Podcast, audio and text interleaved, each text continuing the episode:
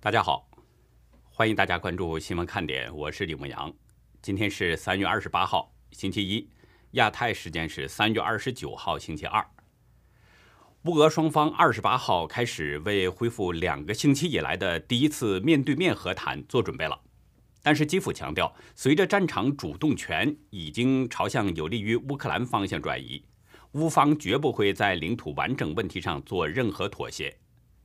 土耳其总统埃尔多安二十七号与普京通过电话之后，乌俄双方都同意在本周初与伊斯坦布尔恢复和谈。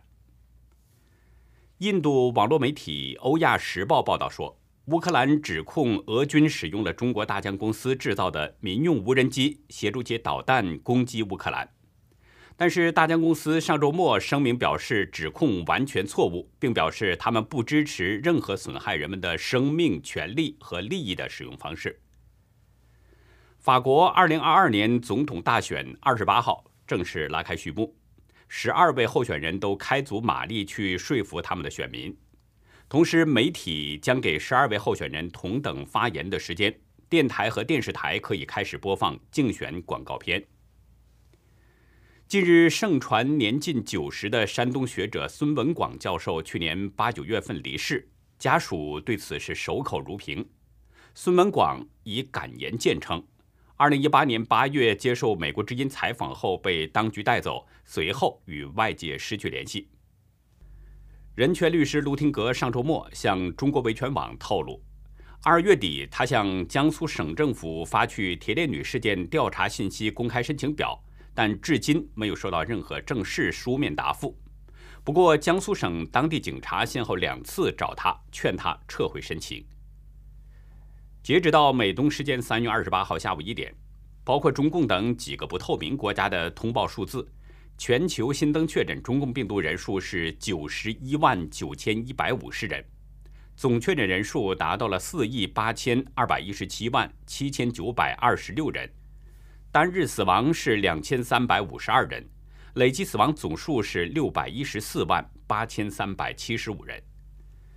下面进入今天的话题：中国第一大城市上海封城的消息吸引了许多人的关注，但是上海究竟有多少人感染了病毒呢？真相令人吃惊。在社会面清零这个前提下。今天开始，中国第一大城市魔都上海实施了分区封控管理。所谓的分区封控呢，有点像足球比赛一样，搞的是上下半场的方式，以黄浦江为界，将上海分为两区封控。上海当局决定，从今天，也就是二十八号开始，到周五四月一号，对浦东、浦南和临近区域实施封控，全民核酸。然后从四月一号到五号封控浦西地区。当局要求的是，除提供基础和公共服务的人员外，所有市民均不得离开社区，足不出户，只进不出。另外，非必要的企业和交通都要停止运营。当局没有使用“封城”这个词，但是上海这些严厉的封控措施实质就是封城。这是上海市委书记李强昨天晚上亲自要求的，他要求采取更有力、更果断的措施，对近两千六百万上海市民做核酸，切断传播链，遏制疫情扩散，尽早实现社会面清零。李强一声令下，从今早五点开始，整座城市陷入了静默。上海疫控小组成员吴凡今天也马上改口了。他表示，上海疫情存在面上爆发的潜在风险，有必要采取果断坚决的措施。吴凡说的果断坚决的措施，指的就是封城，这与他二十六号那个说法呢是完全相反的。他当时表示，上海不能封城，如果上海封城，对全国甚至对全球经济都有影响。他还呼吁上海市民应该有大局观等等。我们知道，上海一直都自视为是精准防疫的模范生。近一个月左右啊，上海一直都在力求避免封城，所以吴凡才是言之凿凿，声称上海不能封城。他真的没想到，他所谓的这个大局观，仅仅就隔了一天就被当局给打破了。根据上海国家卫健委发布的消息，昨天上海市新增了三千四百五十名无症状感染者，占当日全国新增无症状感染者的百分之六十七。在过去的一周当中，上海新增本土感染病例已经突破了一万例。我们再重复一次，中共当局公布的数字，最多呢，我们只能当做参考，不能相信。大家可以想一想，一个两千六百万人口的大都市，就算是有十万人感染，所占比例也仅仅是一比二百六十，也就是说，相当于每二百六十人当中有这么一个感染病例。说真的，这个比例并不算大。我并不是希望上海感染有更多的病例，咱们只是说这个比例并不大，甚至是很小的。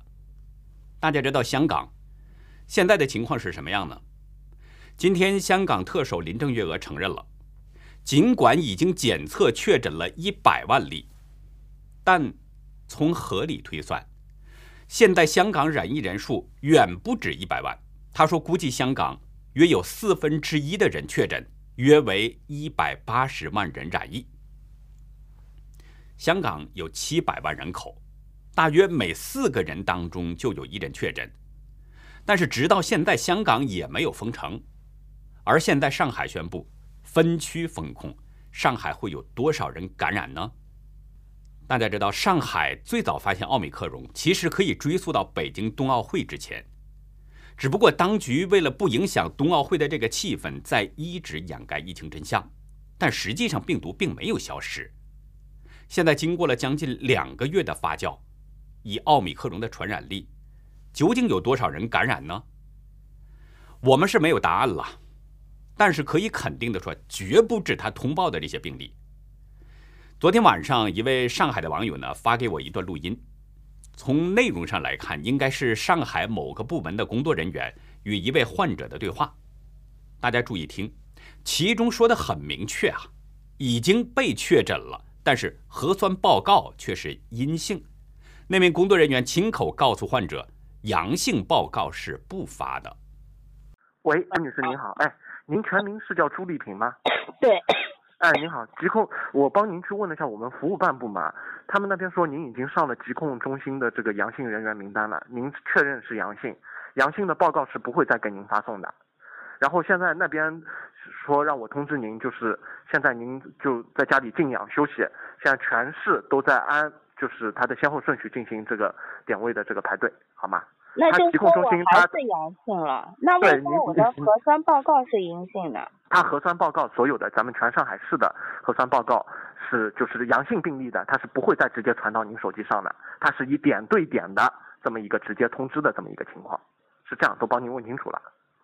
啊，那我现在是这样的，是这样的。那那我现在那个疾控他们现在对我们这种有什么处理方式吗？有的，后续他这个点位现在一旦弄好以后，他要转运的，要把您这个转运出去的。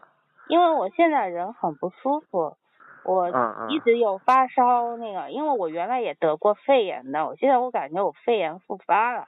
哦，就是有这么一个类似的相相应的症状，对吧？对对对。好的，我再帮您催一催吧，好吗？他这边反正是现在明确了您是阳性的，哎呦，真的是。那那为什么他的有报告是阴性的呢？他报告不发的，就是阳性的报告是不发的。就您看到的可能是之前的阴性的。哦。对的对的，您这边现在静养，然后一旦说有最新的消息，他马上会第一个联系您的。好的好的。哎好，真的保重保重，朱女士保重。哎好的再见。听过这段录音，大家是不是明白了呢？像朱女士这样已经确诊阳性，但是在报告中却不提的，在上海有多少是这样的情况呢？而且确诊却不给救治的又有多少呢？上海究竟有多少人被感染了呢？当局通报的数字可信吗？不过呢，我觉得即使去了方舱医院，也好不到哪儿去，可能还不如在自己家里边静养。今天凌晨，另外一位上海网友在邮件中表示，昨天晚上零点前去抢购物资，就碰到了邻居阿姨。网友表示，这位阿姨的儿子在华山医院上班，是个医务人员。华山医院就是张文宏所在的那个医院。据这位医务人员透露呢，说方舱里面一天一碗泡面和一点干粮，让他们在里面自生自灭，没有特效药。谁的免疫力好，能活着出来，就看运气了。说到中共糟糕的隔离，咱们再拆一点长春的消息。同样是今天，一位网友向我爆料，长春九台区行智学校是一个隔离点，有四千多人都在这里。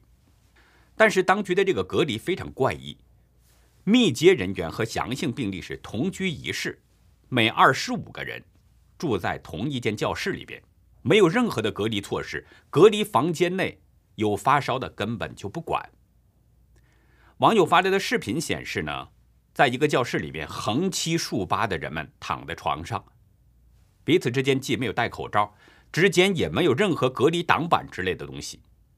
那这样的隔离环境，可想而知，只要有一个人是无症状，那么满屋子的人都有危险。今天啊，有一段视频在社交媒体上流传的很广。视频的拍摄者呢，一边拍一边表示说：“小区有人开始飞钞票了，都是钞票。”飞到屋里来了。有网民在微博表示，这件事发生在昨天，在上海清水园小区，有小区业主呢站在大楼的楼顶向下撒大量的现金。网民没有说在大楼楼顶撒钱的原因是什么，小区的物业确认确有其事，但是表示也不知道原因是什么。长期关注新闻看点的朋友呢，可能记得。在2020年武汉疫情爆发阶段，先后有至少两段视频显示有人在抛洒钞票。其中有一段视频呢，是一位网名叫“幸福小米虫冷艳”贴出来的。他在文字中表示：“健康不是第一，是唯一。没了健康，要钱有啥用？”他表示，一家人全部感染武汉肺炎，因此绝望之下，便在元宵节当天。从二十七楼撒下纸钞。如今上海也出现了楼顶撒钱这样的一幕，外界暂时不知道具体原因是什么，但是我们看到网民纷纷猜测是生活压得喘不过气来了，疫情风控封的。有网民表示呢，众所周知，最近上海疫情比较严重，封闭憋疯了。从网民们的说法，我们就可以看出，上海虽然之前没有说分区封控，但实际上上海早就处于半封城的状态了。从三月十八号开始，上海对非重点区域就开始切块式网格化的核酸检测。早就有上海的网友呢让我关注上海疫情，只不过当时呢是在关注乌俄战争，这场战争几乎吸引了整个世界的目光。所以没有来得及关注上海的疫情。三月二十一号，一位住在上海闵行区的网友呢，在邮件中告诉我说，所有小区封闭，不允许出行，所有店铺关闭，导致根本没有外卖可点，快递全停，临时网购物资都来不及。半个月前网购的食品，现在还封在快递站内。这是三月二十一号网友发来的消息。这位网友还说，很多小区物业居委会根本不管，居民只能自生自灭。单身租房的年轻人听到不止一个因为买不到吃的而饿肚子。然后三月二十二号呢，又有另外一位上海网友向我表示，上海疫情越来越严重了。这位网友是怀疑当局在隐瞒感染人数。他说：“否则不会像当初武汉一样管得那么严厉。”从网友们的爆料呢，就可以看出封城措施早就在上海不同区域开始了。所不同的就是，之前上海当局的做法是悄悄的进行，只做不说，而现在是公开讲要分区封控。而这次分区封控，让许许多多上海人真的着急了。因为之前已经相信了中共宣传的上海不会封城，所以很多家庭没有储备或者是储备较少的各种生活物资，特别是粮食和蔬菜。上海当局昨晚变相一宣布封城之后，上海市民就纷纷都涌向了超市、商场和农贸中心等等地方，开始疯狂抢购物资、储备粮食、蔬菜等等。有的市民甚至因为抢购发生了争执，甚至是大打出手。网上出现了一个段子，是模仿央视体育解说员的口吻，怎么说的呢？留给普通人民买菜的时间不多了。留给浦西人民的菜不多了。这个段子听起来是有些可笑，可是现实情况比这个要严重的多呀。有网民在微博透露啊，浦东多家超市都出现了抢购人潮，有的超市宣布营业到夜间十二点，有大批的民众在超市外边是排起了长队，据称有的绵延二百米。南浦大桥下的那个沃尔玛超市，停车场入口前啊，人龙绵延了几十米，甚至一度引来警察去出面维持秩序。而看到人们纷纷抢购物资，已经被封控的那些小区民众，那就更坐不住了。已经被封控一段时间了，很多家庭都出现了物资紧张的情况。如果再不能采购，那问题会越来越大。所以有大量的民众纷纷的进行抗争。于是迫使封闭的小区临时开放，让居民出门连夜去抢购物资。一位网友说：“这政策真的是有病！晚上九点解封，开放两个小时出去买菜，大半夜的都在超市扎堆，有一个阳性，之前封控都得完蛋。昨晚浦东超市货架空的程度，乌克兰看了都得流泪。”另一位网友也说：“那么晚给大家一段时间全解封，让去采购物资，那么多人不疯抢才怪。我们这边附近超市都爆满，打架疯抢，跟丧尸袭城似的。我们隔壁小区都有确诊的，也解封让去采购，封了都快大半个月了，这一下全部白费，搞什么上海？”还有一位呢，就在封控区的网友写了长长的一段话。这一夜啊，我们无眠。从上海封城按照浦东、浦西开始划分的消息放出，原本还在封控区已经第四天的我们小区业主们，都坐不住了。这位网友说啊，家里老人和孩子都还等待着解封出去买必备的蔬菜食物，却再也等不到了。焦急的大家围堵在居委会、保安大门口。随着人们越来越多的聚集，终于，小区大门打开了，放大家出去紧急采购食物，因为明天开始就四天的封控。网友接着写道：“当我走到菜市场，看到一片狼藉和空空的货架，满地剩菜叶和被跑丢的鞋子，我知道这个城市疯了。物价突然暴涨。”警察出动，到处可见警车。居民买菜起了各种冲突，街头一片混乱。我不知道为什么一夜之间变成了这样，我只知道，我现在必须立刻储存食物和补给。说好的精准防疫、网格化筛查、一轮一轮核酸，等待来的只有无尽的封锁和无数个四十八小时封控。这样的凌晨，熙攘的街头，大家大包小包拎回家的东西，做好这一场硬仗的准备。我很好，粮食充足，只是些许对这个城市有点失望。面对着汹涌不断的这些抢购民众，上海的一些商家看准了，这是个发财的机会。有网民在微博中晒出了抢到手的蔬菜照片。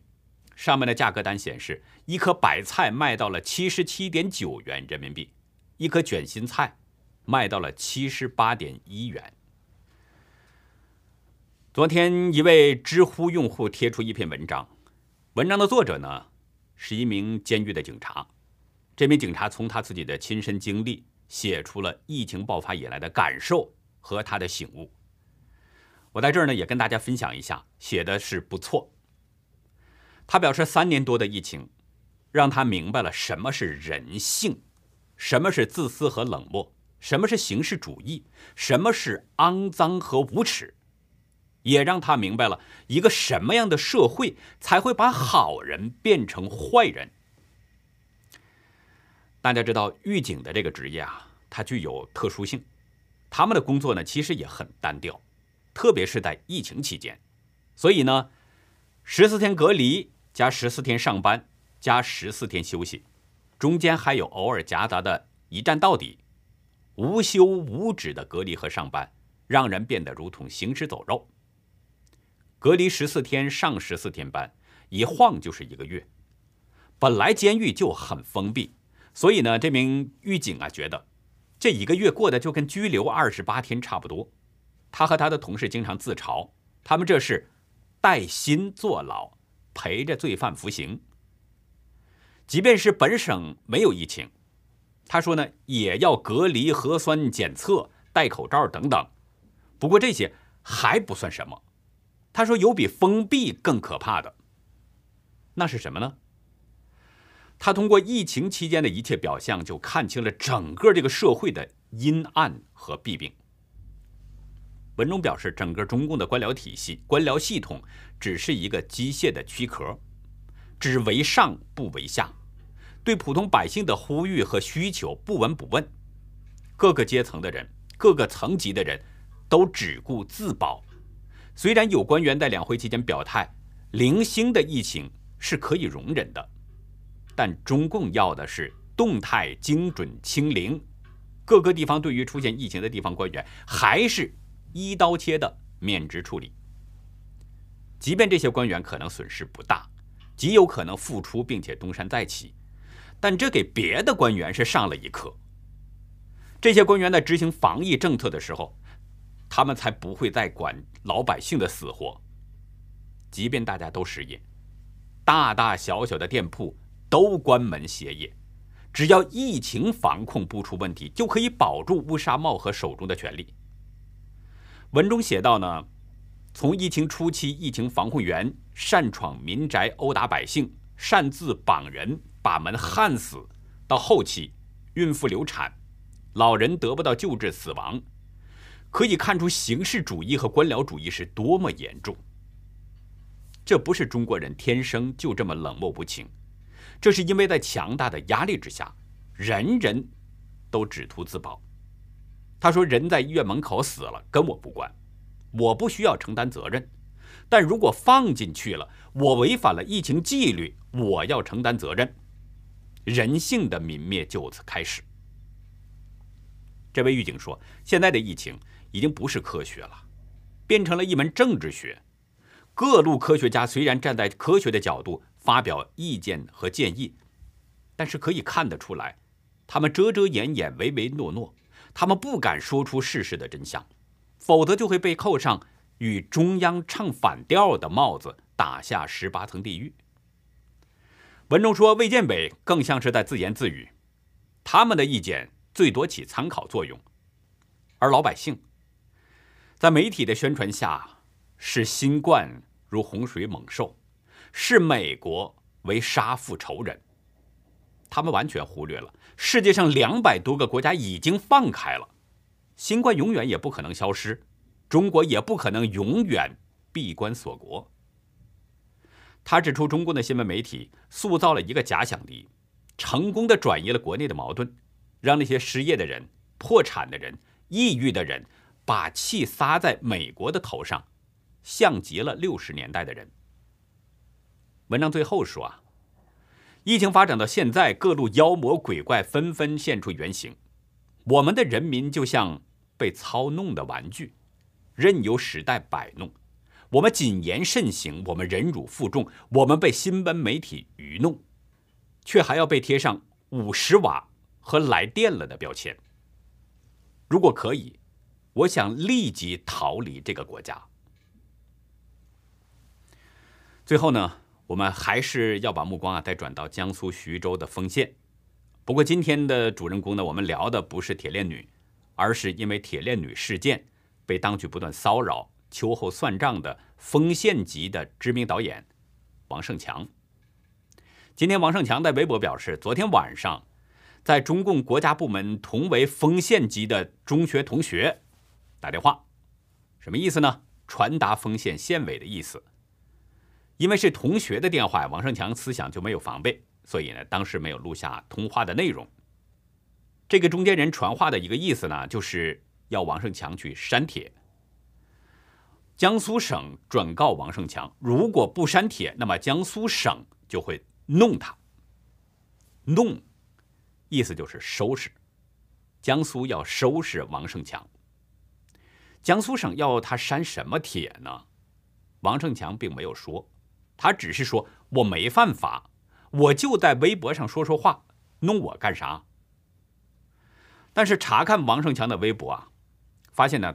本月二十六号之前，他已经停更了一个多月，所以江苏省让他删帖，很可能就是最近三天的帖子。不过今天王胜强在微博表示，微博被他们公关删掉了。究竟删掉的什么内容，我们不清楚。但是看王胜强的帖子，可能与小花梅舅舅有关，因为在一段视频当中，我们曾经看到过，节目当中也引用过，小花梅的舅舅呢曾经亲口否认。江苏铁链女不是小花梅。王胜强在微博中写道：“小花梅的舅舅不认识自己的外甥女，逼着别人相信你们那一纸虚假的通告，说不相信就威胁谁、拘留谁，你们干的还是人干的吗？”王胜强还质问江苏省调查组：“我也相信你们都有孩子，假如你们自己的孩子十二岁就被别人拐卖了。”你忍心让他在这一生都见不到父母吗？你自己体会一下，那是一种什么样的日子？咱们都是人，不是畜生。几分钟之后呢，王胜强又写了一个帖子：“将心比心，假如我是这个调查组的成员，我乌纱帽都不要了，我只想做个人，连人都不是了，要那官帽有个屁用？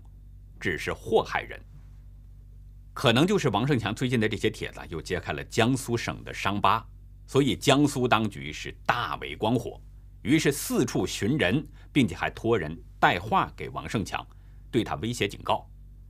用王胜强自己的话说：“江苏省怕我推翻第五次结果，有点狗急跳墙了。”江苏当局其实的确啊非常害怕人们关注铁链女，所以他用尽了各种办法。打压相关的声音，压制真相。但是呢，在我看来，现在这个时候啊，大家更应该多多的去关注一下，关注王胜强以及他前面被抓已经近一个月的乌衣古城，还有特别要关注铁链女李莹。大陆化名化许的网友又写了一首长诗《铁链女李莹》，跟大家来分享。农本军人掌上珠，平生遭际实堪哭。十四出落亭亭女，容颜如花花也妒。皓齿明眸婵娥貌，心地良善品行淑。乖巧懂事父母欢，和气温婉同龄目。歹徒作恶在光天。人犯化日暴行著，放学路上遭黑手，从此回家成殊途。挟持辗转到徐州，礼品供女被荼毒。小楼幽禁整一载，权贵肆意淫乐哭。兴尽丢弃如敝履，奸人累坐棺材路。上下勾结竟摧残。铁链锁颈二十年，抗争敲碎名誉齿，呼号剪断嫩舌尖。轮奸场上有父子，强暴狠毒兄弟连。地痞无赖皆糟蹋，恶魔禽兽有无关。凌虐不分日与夜，欺辱哪管时与间。破屋难避风和雨，烂床如何能入眠？衣衫褴褛不保暖，食难果腹心难安。耳畔声声魔鬼语，眼前暗暗炼狱间。求生不得，求死难，可怜佳人半疯癫。累生八子谁是父？苦挨岁月日作年。世界原本天地广，因何独独不要俺？仰头问天，天无语；俯首问地，地难堪。最是人渣董某某，王八乌龟欣欣然。低保领取太嚣张。抖音晒得寡齿廉，婚庆公司更离谱，竟用恶棍做代言。为恶犹须有遮掩，罪恶公然在光天。公告五份奇葩事，无脑最是无脑官。天若有情天震怒，敢为弱女雪沉冤。现代西方的特种部队啊，总给人一种无坚不摧、神秘莫测的印象。但其实，在中国的古代，像这样强悍的军种从来都没有少过。他们骁勇善战，攻无不克，战无不捷，像尖刀利剑，直插敌人的咽喉。我们今天就来看看四支历史上最厉害的特种部队。欢迎大家到游乐客会员区去了解更多。我们的会员网站网址是 http: 冒号双斜线牧羊兽点 com，还有一个是 http: 冒号双斜线 youlucky 点 biz。那好，以上就是今天节目的内容了。如果您喜欢新闻看点呢，请别忘记帮我们点赞订阅，也希望您在视频下方给我们留言，与我们进行互动。更希望您能够帮我们把这个频道多多的转发出去，让更多有缘人。更多需要了解真相的人接触到我们，看到我们，感谢您的帮助，也感谢您的收看，再会。